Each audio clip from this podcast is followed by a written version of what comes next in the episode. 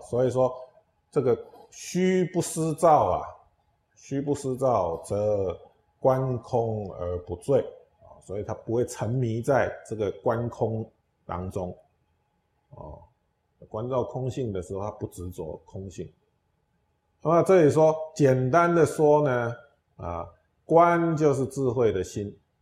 观本身就是心，清净的心，哦，是与实相相应的心，啊，因为了悟人法二空的真理，所以能够就近遣除有跟无的有跟无的执着。这时法要与祸祸病啊，两者呢皆舍。本来佛讲法就好像药哦，要破除我们的烦恼病、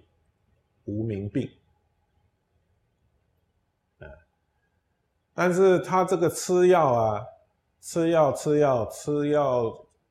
这个无名病。这个烦恼病可能慢慢好了，但是他又执着吃药，执着吃药，那这个吃药呢，啊，也可能产生另外一个问题，哦，就有可能产生另外一个问题了，所以两者都要舍，